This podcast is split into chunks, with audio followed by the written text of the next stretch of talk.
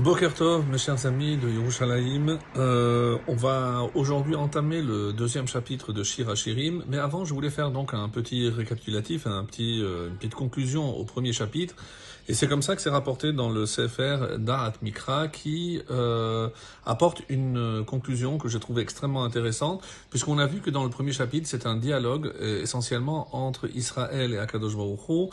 Israël des fois parle aux nations et Hachem répond à Israël.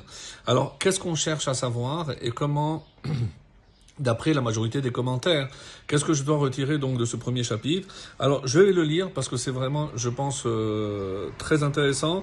Euh, Yesh lefaresh shirze kesicha ben Knesset Israël vakadosh baruch comme on l'a dit, donc c'est un dialogue entre euh, Israël, Knesset Israël, l'assemblée d'Israël et le maître du monde.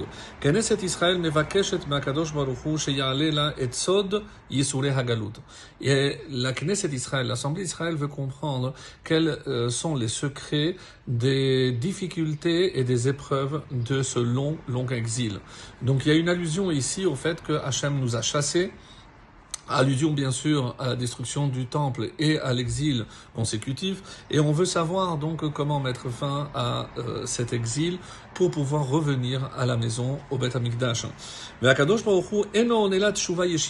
réponse d'Hachem n'est pas une réponse claire, directe. Al-Kar, Ella Mezarez Otal Alechet.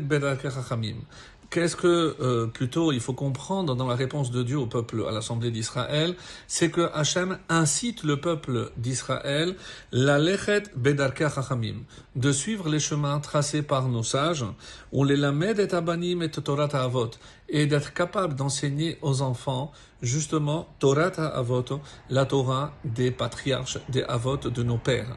Donc une réponse vraiment extraordinaire, c'est-à-dire comment terminer, comment mettre fin finalement à cette, euh, cet exil, ce long exil, et pourquoi tellement de souffrance encore aujourd'hui, eh ben, euh, le secret est là, dans la réponse de Hachem à l'Assemblée d'Israël, eh ben, attachez-vous aux Chachamim, euh, c'est les Chachamim qui vont tracer le chemin, et là arrive évidemment la difficulté, si, si c'est, c'est, euh, ces Chachamim qui sont, sont censés donner l'exemple ne le donnent pas, donc évidemment que tout le peuple sera, bah, nous malheureusement, donc perdu. En tout cas, et dans un premier temps, suivre les chemins des Chachamim, et un deuxième temps, est très important, c'est transmettre à, aux générations futures justement l'enseignement que nous avons nous-mêmes reçu de nos patriarches, de nos pères. Voilà, donc on entame maintenant le, deuxième, le deuxième chapitre, et dans ce deuxième chapitre, beaucoup de botanique, oui, puisque on va avoir recours à beaucoup d'images euh, qui font appel à des fleurs. Alors, difficile de... Euh, cerner et euh, par rapport à la traduction, puisque pour nous Shoshana c'est généralement une fleur ou une rose, et mais il y a plusieurs sortes. Donc là j'ai même des illustrations pour vous montrer combien de types de fleurs il existe. Euh, donc euh, bon, on va pas s'attarder parce que c'est pas un cours de botanique, mais pour vous dire que la traduction, même si elle n'est pas extrêmement précise, mais ça s'approche le plus possible de ce que les Chachamim nous disent. Alors, verset 1 du euh, deuxième chapitre donc de Shir Hashirim, Ani chavatzelet hasharon shoshanat ha'amakim, que l'on peut traduire je suis, alors c'est une espèce de rose, comme ça dit le commentaire de Rashi, min shoshana, c'est une espèce de fleur de rose, et euh, d'après une traduction que j'ai trouvée, c'est le narcisse.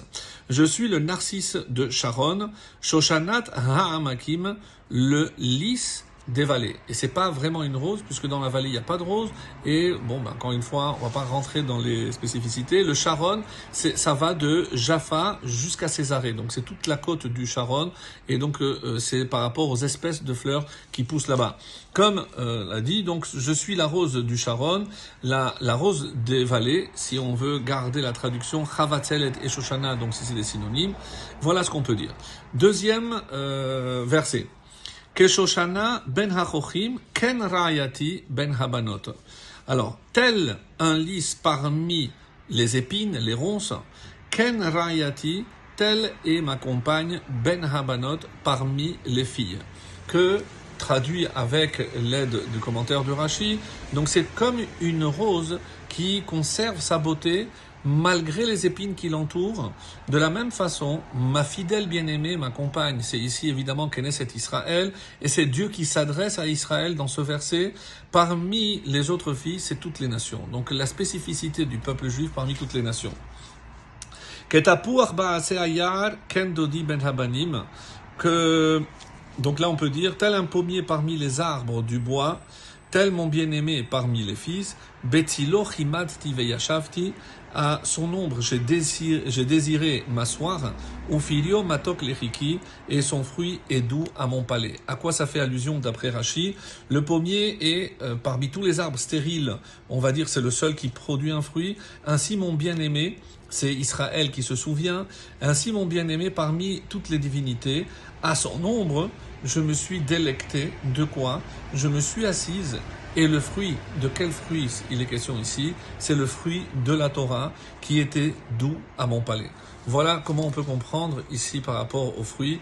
Et euh, voilà pour aujourd'hui, donc le troisième verset.